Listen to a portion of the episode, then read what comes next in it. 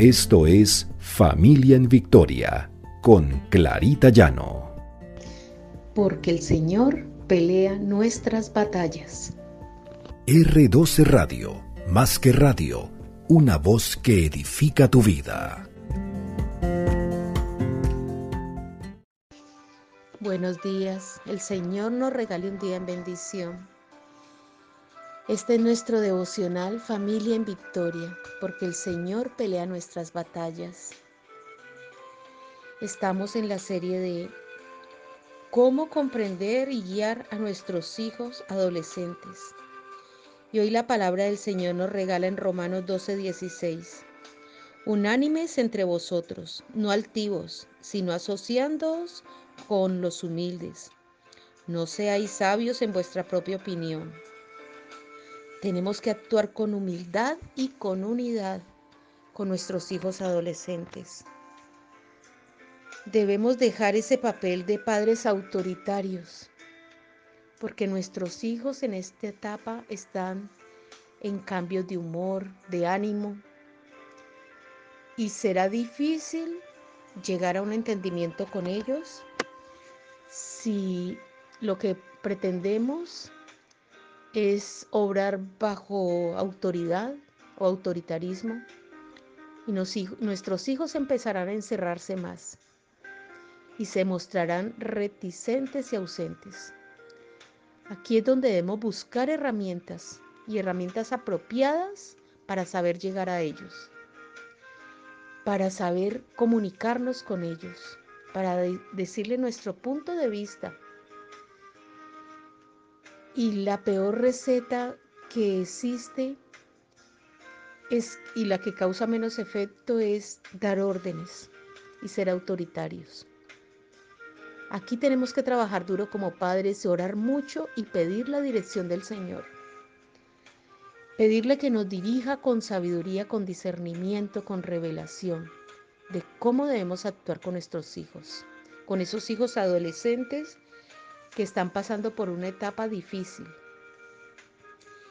Debemos programar salidas juntos, interesarnos en lo que a ellos les gusta, dejarlos tomar la decisión a dónde quieren ir. Debemos abrir puertas en vez de cerrarlas. Si ellos están muy metidos en el Internet, en los juegos, bueno, interesarnos un poco en esos juegos y tratar de aprender de algunos juegos y para poder compartir con ellos. Y esto no es broma. Hay que acercarnos a ellos.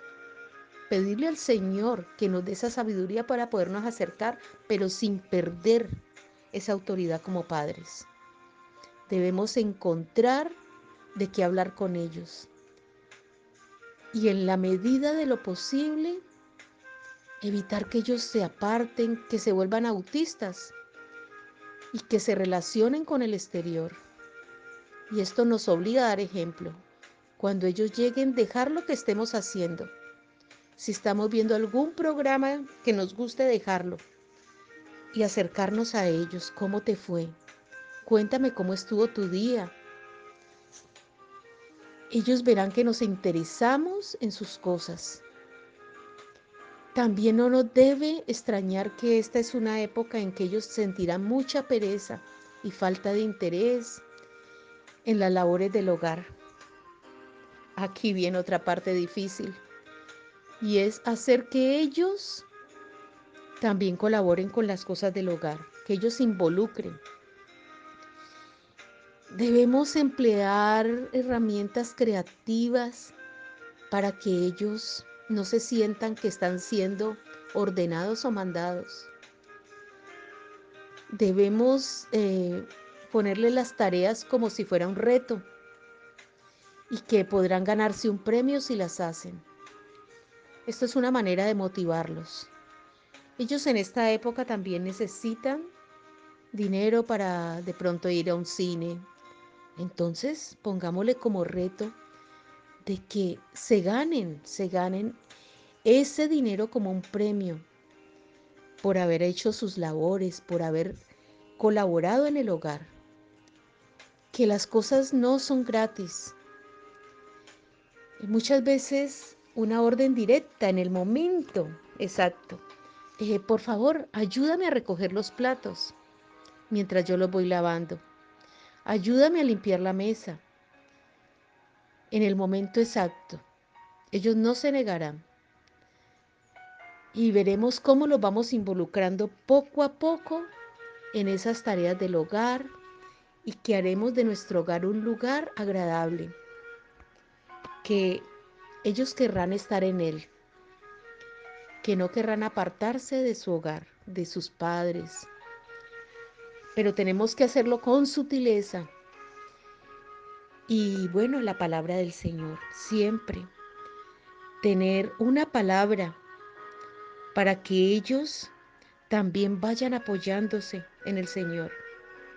Orar juntos, buscar momentos para orar, para estar para estar juntos.